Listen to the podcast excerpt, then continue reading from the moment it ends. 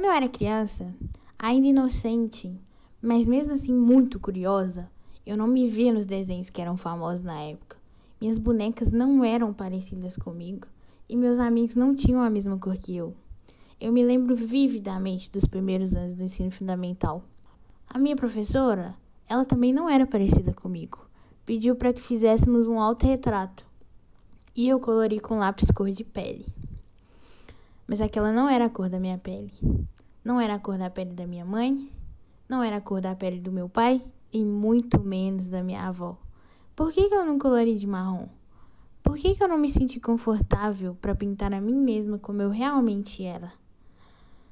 A representatividade que eu precisava, eu só fui encontrar anos depois, no ensino médio, e partiu da iniciativa dos alunos mais velhos dessa mesma escola. Eles promoviam sarau sem qualquer fim lucrativo e era, eles eram incentivados pelos professores. Foram esses eventos dentro do ambiente escolar que me ajudaram a conhecer pessoas negras que se sentiam iguais a mim. E eles me ajudaram a me conectar com a minha cultura e com os meus ancestrais. Esses saraus me incentivaram a procurar mais sobre onde eu vim, sobre as injustiças que meu povo carrega até hoje. Esse relato é meu. Luana Isabela da Silva, graduanda de História na Universidade Federal de Minas Gerais, que, assim como milhares de crianças pretas, cresceu sobre o véu da desigualdade racial no Brasil.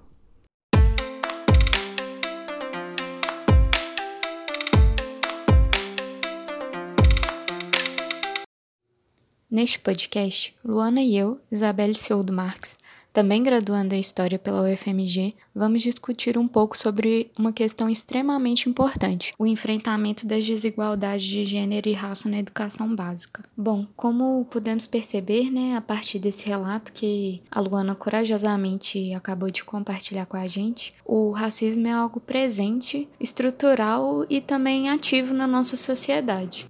E assim, o ambiente escolar também não é diferente, porque a escola também está inserida nessa sociedade racista e acaba por reproduzir esse tipo de discriminação. Nesse sentido, no podcast, hoje vamos aprofundar um pouco mais essa discussão nesses aspectos e também tentar trazer ideias para fomentar uma educação antirracista. Tudo isso utilizando de algumas referências que tratam sobre essas temáticas, como os trabalhos de discriminação de crianças negras na escola, de Dalila Xavier de França, O Valor da Brancura, Considerações sobre um Debate Pouco Explorado no Brasil, de Luciana Alves, Infância Raça e Paparicação, de Fabiana de Oliveira e Annette Abramowicz, e A Sociologia da Educação, de Pierre Bourdieu, Limites e Contribuições, de Cláudio Marques Martins Nogueira e Maria Alice Nogueira. O que é racismo? Como definir isso em ambiente escolar, sobretudo na educação infantil, onde as crianças ainda estão se descobrindo? Todos se lembram do forte apelo de George Floyd, dizendo que não conseguia respirar antes de ser assassinado ou da adolescente em uma escola particular da zona sul do Rio de Janeiro, que foi humilhada por colegas de classe por meio de um aplicativo, simplesmente por ser uma menina negra. Esses são apenas exemplos de um racismo cotidiano que contribui para que crianças negras tenham experiências negativas na escola. É comum pensar que crianças não têm comportamentos racistas. Porém, pensando que os pequenos tendem a reproduzir o que veem e escutam, esse comportamento pode ser visto quando uma criança não quer se sentar perto de um colega negro, ou se nega a brincar com uma criança no parquinho, ou até mesmo reage com estranheza ao cabelo de uma criança negra. Parte desse problema pode ser observado na atuação da escola diante desse assunto. A escola brasileira, ela tende a se apoiar na premissa que ela é a única e igual para todos. E esse tipo de ideal mantém, ainda que de forma oculta, uma ética de indiferença em relação às diferenças o que dá margem para que esse racismo se expresse. Então, seguindo aqui a análise de Nogueira e Nogueira sobre Bourdieu, a escola ela deveria atuar como uma instância transformadora e democratizadora das sociedades. Para Bourdieu, a escola não pode se comportar como uma instituição imparcial, que simplesmente seleciona os mais, os mais talentosos a, a partir de critérios objetivos. O ponto do sociólogo é questionar o porquê que a escola continua representando majoritariamente os gostos, as crenças, posturas e valores da branquitude. contribuindo para que muitas crianças negras tenham o desejo de serem brancas e elas se inclinarem a se comparar com personagens de história infantis que também são brancos, negando a sua condição racial. Para crianças negras, bonecas, bonecos negros, personagens de desenhos negros significam representatividade. É importante, né, para a criança negra que ela tenha sua autoestima trabalhada, que ela saiba que ela é linda e que o mundo pertence a ela também.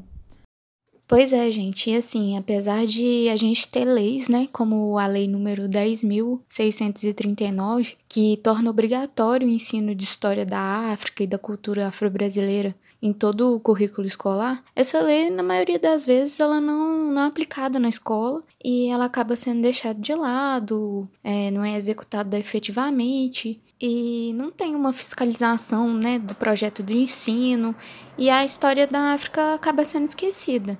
E a figura negra né, apenas lembrada no período colonial com escravidão e depois na representatividade. Então, assim, não basta criar a lei, é preciso colocar ela em prática e garantir a sua efetivação, para que assim o preconceito racial na escola possa ser superado. E um bom início é conhecer na história do negro brasileiro, por exemplo, valorizar a negritude, as matrizes religiosas, culinária, dança. Por isso que a escola tem tudo sim para ser um potencial rico e diverso, porque ela é um espaço importante de, de debate e por isso que o racismo e a discriminação devem ser criticados no ambiente escolar. O objetivo não é a, a, formação humana e formar o futuro da nação? Pois é, tá aí o lugar, mas é preciso desconstruir para construir. E o professor, por exemplo, ele precisa mudar o projeto pedagógico também, os alunos e toda a organização escolar. O comportamento, atitudes, valores que existem na relação entre professor e aluno podem gerar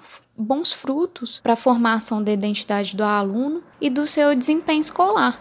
Por isso que a questão é tão delicada, porque essa influência e os impactos diretos podem ser tanto positivos quanto negativos. Por isso que é importante que a formação dos professores sofra mudanças e também uma melhora. Por exemplo, a produção intelectual estudada, seja na faculdade ou na escola, é orientada por meio de uma perspectiva eurocêntrica. E quando mostra a mestiçagem, trata como se o Brasil, por exemplo, fosse nascido da pluralidade e sem violência ou racismo.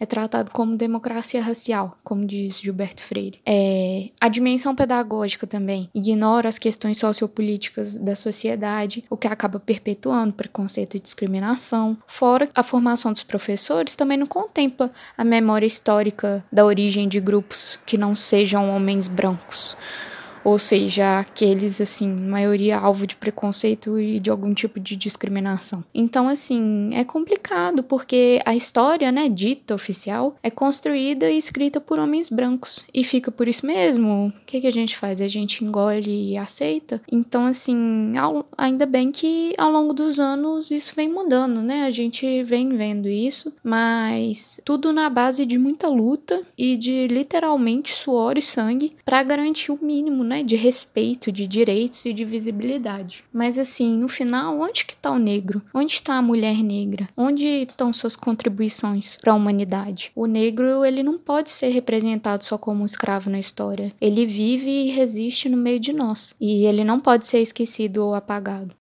Bom, gente, outra questão que podemos trazer aqui para nossa discussão é um tipo de racismo meio implícito, assim, digamos, que pode passar às vezes despercebido nas ações e que trazem consequências graves para criança e jovens negros. É, estudos têm mostrado que os alunos negros enfrentam dificuldades para permanecer na escola, apresentando, por exemplo, as maiores taxas de evasão e repetência, e até mesmo demoram mais para ingressar na escola. A entrada nas creches é baixa, depois assim tem um aumento no ensino fundamental e depois só uma diminuição progressiva desses alunos. Bom, e tudo isso porque, além de todas as questões né, envolvendo a desigualdade social que vivemos no Brasil, as crianças negras também, infelizmente, vivem experiências que levam elas a constituir uma autoimagem negativa. E isso começa desde cedo, quando logo no início da vida escolar, como mostra no estudo da Fabiane de Oliveira e Anete Abramowitz, podemos ver como que esse cenário é real, né? Nesse ambiente novo, né? Supostamente seguro, uma professora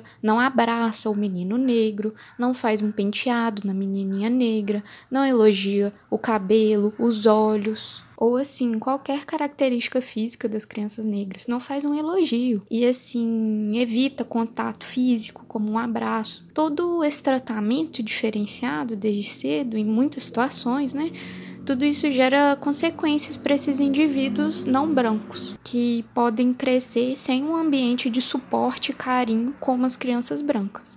E aí chega na adolescência, né, mais barreiras são encontradas. O menino negro, por exemplo, muitas vezes é considerado indisciplinado, é, tem a solidão da mulher negra, a sexualização, principalmente da mulher negra também. E por isso a necessidade de uma intervenção pedagógica entre os professores para discutir, né, o tipo de relação que eles possuem com os alunos, a postura, porque o modo como a, socialização pode estar sendo feita na escola pode ser discriminatória e muitas vezes imperceptível para os educadores. E é aí que a educação antirracista se mostra tão importante e ela funciona como uma via de todos os lados, porque o professor está longe de ser o tipo ideal, que é perfeito e não manifesta preconceitos. Ele também pode manifestar a discriminação. Por isso que é preciso ter um diálogo na escola, né? um espaço de escuta, para que os alunos e professores se sintam seguros e manifestar injustiças, denunciarem comentários ofensivos e a escola como um todo sempre intervir, não deixando deixando passar, né, situações ou rindo de piadinhas racistas, como falar com o colega negro ou a professora negra que tem um falando que tem um cabelo ruim, de bombril, ou falar que em situações ruins que a coisa tá preta. São coisas assim que podem ser consideradas simples, mas que fazem uma total diferença se elas forem evitadas, né? Para que a discriminação não seja perpetuada e nem que fira os sentimentos e a autoestima das crianças, dos jovens negros e dos docentes negros também. Então, assim, é preciso uma intervenção e realizar práticas educativas que acolham e produzam, e produzam diferença como uma estratégia pedagógica, porque fica falando que todos somos iguais, que não precisa ter preconceito, só falar também não vai produzir efeito, é preciso agir e também é preciso evidenciar as diferenças, seja cultural, de raça, de gênero, o que for, para que o ambiente escolar seja de real aprendizado e respeito.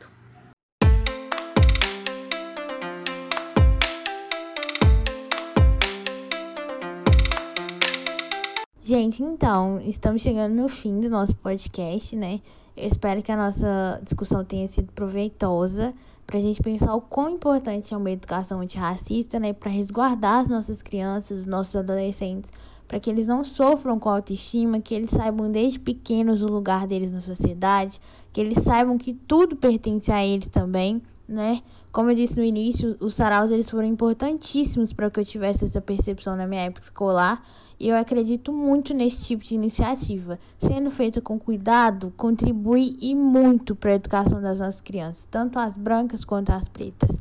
E ajuda muito no, no enfrentamento das desigualdades que a gente está tanto lutando, né, contra é, introduzir as crianças mesmo, sabe, a livros infantis com personagens negros como os pro protagonistas, né? Tem, eu cito aqui o exemplo do Amoras do Emicida, que ele tem o objetivo de mostrar aos pequenos que a gente precisa se orgulhar sempre de quem nós somos. E além disso, tem mulheres negras fortíssimas para quem essas crianças podem ser apresentadas, né?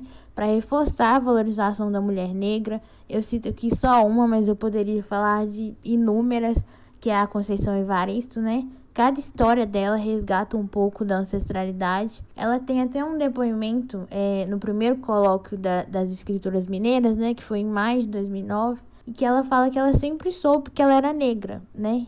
Negra é a cor dela, ela sempre soube disso. Então, é exatamente isso que ela tenta é, passar e resgatar nos escritos dela, né? Ela resgata essa autoestima e é isso que, igual a gente citou aqui, que deve ser o papel da educação.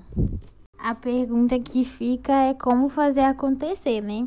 É, a ação do sarau que eu dei exemplo, ela pode ser feita por um grupo de professores, né? Trabalhando em conjunto com os alunos para que todo mês haja um tema abrangendo música, poesia, filmes. É, se forem alunos mais velhos, a importância de se ouvir o que os alunos têm a dizer, quem eles gostam, apresentar para eles personalidades negras que talvez eles não conheçam é, e dar espaço para que eles mostrem a arte deles também. E no caso das crianças, é, atividades que mostrem, sabe, a cultura negra inserida nisso que nós falamos antes, né, por meio da música, de desenhos infantis. É importante a gente tirar esse problema latente que muitas escolas têm de falar sobre a cultura negra apenas no mês de novembro, por causa da consciência negra. É trazer isso para o cotidiano.